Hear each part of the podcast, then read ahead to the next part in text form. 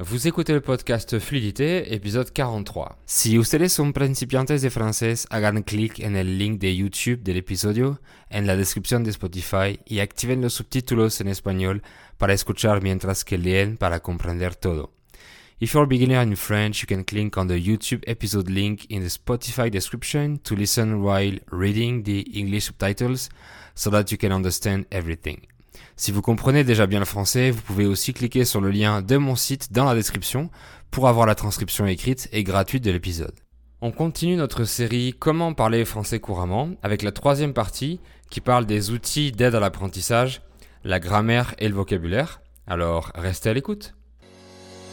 Salut, moi c'est Fabien Saucé, je suis français polyglotte et j'ai appris plusieurs langues tout seul, donc j'ai mis mon expérience et ma passion au service des autres en devenant professeur de français et en créant une méthode unique d'apprentissage. Et vous écoutez le podcast qui vous donne toutes les astuces nécessaires pour parler français couramment. Bienvenue dans le podcast Fluidité.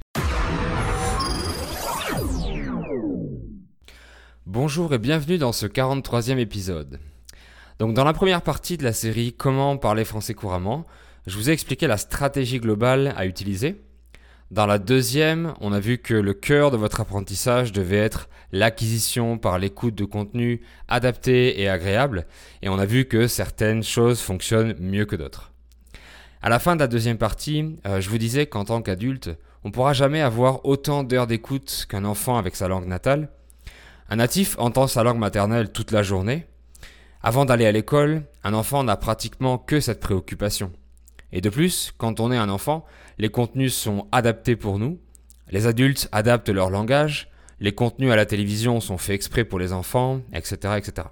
Mais quand on est adulte, on va pas passer des heures à regarder des dessins animés pour enfants dans la langue cible et les autres adultes ne vont pas nous parler comme à des enfants. Donc on a un désavantage important par rapport à un enfant et à sa langue natale, c'est la quantité d'immersion et le manque d'adaptation des contenus. Il y a quand même des contenus faits pour les débutants, mais ils sont euh, très peu intéressants, euh, du genre Bonjour, je m'appelle Jérôme. Et toi Je m'appelle Jean et j'habite en France. D'accord. Aimes-tu la France, Jean? Etc. etc. Donc difficile d'écouter ce genre de contenu euh, très longtemps. personnellement, il m'ennuie très vite. Donc oui, le manque de temps pour écouter la langue cible est le plus gros des problèmes. Et on doit trouver des outils pour nous aider à mieux comprendre quand on écoute du contenu. Et pour ça, on a deux outils précieux en tant qu'adulte, la grammaire et le vocabulaire. Et je vais vous dire pourquoi et comment utiliser ces deux outils à votre avantage. Parce qu'ils sont souvent mal utilisés. En étant adulte, on a la possibilité de comprendre des choses beaucoup plus logiquement qu'un enfant. On a appris à catégoriser les choses. On sait repérer les schémas et les règles, et c'est ça qui va nous aider pour notre langue cible. Et ces règles et ces schémas s'appellent la grammaire dans une langue, euh, comme pour un langage de programmation, hein, il y a des schémas et des règles, euh, comme le solfège pour jouer de l'instrument de musique par exemple. Par conséquent, on va apprendre à connaître cette grammaire pour nous aider à mieux catégoriser la langue, à mieux la comprendre. Cette grammaire est parfois très similaire à celle de notre langue natale si ce sont euh, deux langues du même groupe, comme entre l'allemand et le hollandais, l'italien et l'espagnol, ou encore le français et l'espagnol. Mais parfois la grammaire est assez différente, comme entre le japonais et le russe par exemple. Donc sauf très peu d'exceptions, il y a toujours les mêmes grands principes, euh, sujet, verbe, adverbe, complément, phrase, etc. Et ces grands principes vont nous aider à déconstruire la langue cible pour mieux la comprendre. C'est ce que j'utilise hein, pour enseigner la grammaire aux hispanophones. Je déconstruis leur espagnol pour le reconstruire en français. La grammaire est très ressemblante, donc ça devient très facile. Et même si les grammaires sont différentes, on peut toujours utiliser ces grands principes dans une autre langue. La grammaire, c'est comme un décodeur. C'est un système par lequel va passer votre écoute pour mieux décoder la langue. Même chose que si un développeur lit du code PHP, s'il connaît les règles et les schémas, il pourra comprendre beaucoup mieux le code. Un musicien sait lire une partition parce qu'il connaît le solfège, par exemple. Et si on comprend mieux ce qu'on écoute, on augmente notre capacité d'acquisition et de compréhension orale, et par conséquent notre expression orale. Donc on pourrait se dire qu'il faut maîtriser très vite toute cette grammaire pour tout comprendre. Mais le problème, c'est qu'il y a énormément de règles de grammaire. Il y a trop de choses à retenir pour vouloir tout maîtriser très rapidement. Et ce serait contre-productif. Donc ce qu'on va faire, c'est qu'on va étudier cette grammaire au fur et à mesure de notre apprentissage. Mais on va pas chercher à la maîtriser la première fois. Parce qu'une règle de grammaire ne sert à rien si vous n'avez pas d'exemple en contexte. Il faut alimenter votre cerveau avec des dizaines ou des centaines d'exemples pour assimiler cette règle. Essayer de maîtriser la grammaire le plus vite possible est contre-productif. C'est seulement utile pour réussir un examen de grammaire. Mais un examen ne veut pas dire que vous parlez couramment. C'est pour ça que l'approche scolaire d'une langue étrangère ne fonctionne pas comme en France ou en Espagne. Parce qu'on cherche absolument à maîtriser toute la grammaire sans écouter ni pratiquer. Vouloir apprendre par cœur tout le manuel sans aucune pratique, euh, c'est très peu efficace. La grammaire doit être étudiée une première fois et ensuite revue et revue et revue tout au long de votre apprentissage quand vous en avez l'utilité. Même si vous êtes déjà à un niveau avancé, vous aurez parfois besoin de revoir quelque chose du présent parce que vous l'avez oublié. En d'autres termes, considérez la grammaire comme un manuel, comme une documentation qui se trouve tout autour de votre apprentissage et qui vous suit tout le temps et que vous consultez quand vous en avez besoin. Étudiez le minimum vital du programme de grammaire en quelques mois par exemple, et ensuite revoyez les règles autant de fois que nécessaire. Si vous achetez un appareil électrique très compliqué, euh, vous pouvez lire rapidement la notice pour commencer à l'utiliser, et ensuite vous la consultez au fur et à mesure de l'utilisation. Euh, vous n'allez pas apprendre par cœur toutes les fonctions avant de vous en servir. Même chose pour un développeur, il va un peu étudier les règles pour commencer à coder, et ensuite, il a accès à la documentation pour la consulter quand il veut. Évidemment, il y a un ordre logique pour commencer. N'étudiez pas le subjonctif si vous êtes débutant.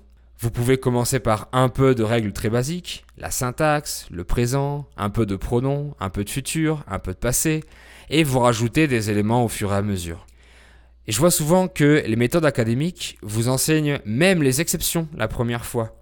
Mais sans avoir déjà bien assimilé la règle principale, ça sert à rien de vouloir apprendre aussi les exceptions tout de suite. Vous vous rendrez compte des exceptions grâce à énormément d'exemples. Donc à l'école ou pour un examen, on vous demande de connaître par cœur cette grammaire, cette documentation de la langue, parce qu'on va vous poser des questions sur les règles et sur les exceptions. Mais c'est toujours dans un objectif d'examen, c'est pas dans le but de parler couramment. Et je comprends pas pourquoi l'éducation nationale française fait ça pour l'anglais, l'espagnol ou l'allemand, euh, et c'est pour ça que les Français ne voient pas l'intérêt d'apprendre toute la documentation de l'anglais par cœur. Si c'est juste pour dire voilà, je connais la grammaire par cœur, ça n'a aucun intérêt. Et nous, les professeurs privés, on n'arrête pas de répéter qu'il faut des méthodes basées sur la conversation, sur l'utilisation de la langue, comme dans les pays scandinaves par exemple. Et la fameuse question, on peut parler couramment sans étudier la grammaire? Est-ce qu'on peut apprendre à jouer du piano sans solfège? Est-ce qu'on peut apprendre à développer du PHP sans jamais regarder la documentation? Oui, c'est possible, mais ça prend beaucoup plus de temps et il va falloir écouter et pratiquer encore plus. Donc autant utiliser les outils pour nous aider. Vous apprendrez à maîtriser ces règles au fur et à mesure de votre utilisation de la langue, c'est-à-dire l'écoute et la pratique verbale. Donc ne vous excusez jamais d'avoir fait une erreur parce que vous avez oublié une règle de grammaire. C'est seulement l'école qui nous punit, qui nous sanctionne de nos erreurs, mais c'est totalement contre-productif et c'est très frustrant. Ensuite, la deuxième aide, le deuxième outil dont je voudrais vous parler, est le vocabulaire. C'est tout simple, plus vous connaissez de vocabulaire dans la nouvelle langue, plus vous pouvez la comprendre. Par conséquent, mieux vous pouvez la parler. Donc c'est une aide que j'utilise pour chaque langue que j'apprends. Je mémorise activement le plus de vocabulaire possible en dehors de mon écoute, je le fais avec l'application euh, Mosalingua, les flashcards, et j'en parle en détail dans ma vidéo Vlog sur YouTube. Euh, grâce à l'application, je mémorise en moyenne 2500 mots en 6 mois à peu près, ce qui est déjà un rythme rapide d'une dizaine de mots par jour. Ce sont des mots que je vais pas tous utiliser à l'oral, mais au moins je comprendrai beaucoup. Parce que quand on parle, on utilise une moyenne de 1000 mots à peu près. C'est encore une fois dans le but de comprendre le plus possible en priorité, parce que plus vous comprenez, moins vous êtes frustré et plus vous avez accès à des contenus de niveau élevé. Mais c'est pareil que pour la grammaire. Apprendre des listes de vocabulaire est juste une aide. Ça doit pas, ça doit pas être le centre de votre apprentissage. Je passe entre 10 et 15 minutes par jour sur l'application et c'est largement suffisant. Les mots que vous apprenez séparément, Vous devez absolument les entendre des centaines de fois dans des dizaines de contextes différents. Parfois le mot s'utilise dans le même contexte que votre langue natale, mais parfois non. Le mot peut avoir plusieurs sens, etc. C'est pour ça que les faux amis sont si problématiques. Parce que si le mot ressemble à un mot de notre langue natale, on va vouloir l'utiliser pour la langue cible. Expresar en espagnol se dit exprimer en français. Donc les hispanophones disent je voudrais expresser une idée. C'est encore la preuve que le cerveau s'appuie sur une base solide qui est la langue maternelle et la traduit vers la langue cible. Cette base peut être aussi une langue étrangère maîtrisée. J'ai fait un épisode sur traduire ou pas dans sa tête qui explique que c'est inévitable. C'est une guerre entre les deux langues dans votre cerveau et la langue qui gagne est celle qui est la plus importante pour votre cerveau. L'espagnol dit euh, non, on dit euh, expresar en espagnol. Et le français dit mais non, on dit exprimer. Mais si le français n'est pas important pour votre cerveau, il perdra les matchs des faux amis. Et plus vous écoutez le mot exprimer en français en contexte, plus le français monte en puissance dans la guerre et plus il va gagner de matchs. Et à force de répétition et de correction, il gagnera presque tous les matchs et vous direz correctement je voudrais exprimer une idée. Donc apprendre des listes de vocabulaire n'est pas une obligation, c'est une technique qui fonctionne très bien pour moi. On peut apprendre tout le vocabulaire seulement en écoutant, donc passivement, mais dans ce cas il faut encore plus d'immersion. En résumé, on peut éviter la grammaire et les listes de vocabulaire pour apprendre à parler couramment, mais ça demande beaucoup plus de temps et d'immersion, et c'est comme ça que tous les enfants ont appris leur langue natale. Mais les enfants ont un avantage. Ils assimilent beaucoup mieux la langue jusqu'à un certain âge. On peut considérer qu'à partir de 10 ans, on ne pourra plus jamais acquérir la langue aussi facilement qu'un enfant, d'après les études scientifiques. Si vous voulez parler couramment, ne passez pas 100% du temps à étudier la documentation de la langue, la grammaire. Elle doit représenter environ 15% euh, du temps total et tout au long de votre apprentissage et vous devez la revoir autant de fois que nécessaire l'usage le demande. Et les méthodes qui vous punissent si vous faites des erreurs sont les pires évidemment. En utilisant la langue, vous allez régulièrement provoquer la curiosité d'aller voir dans la documentation comment on fait, comment on conjugue tel verbe avec quel temps, etc. Quelle préposition, à quel pronom, tout ça.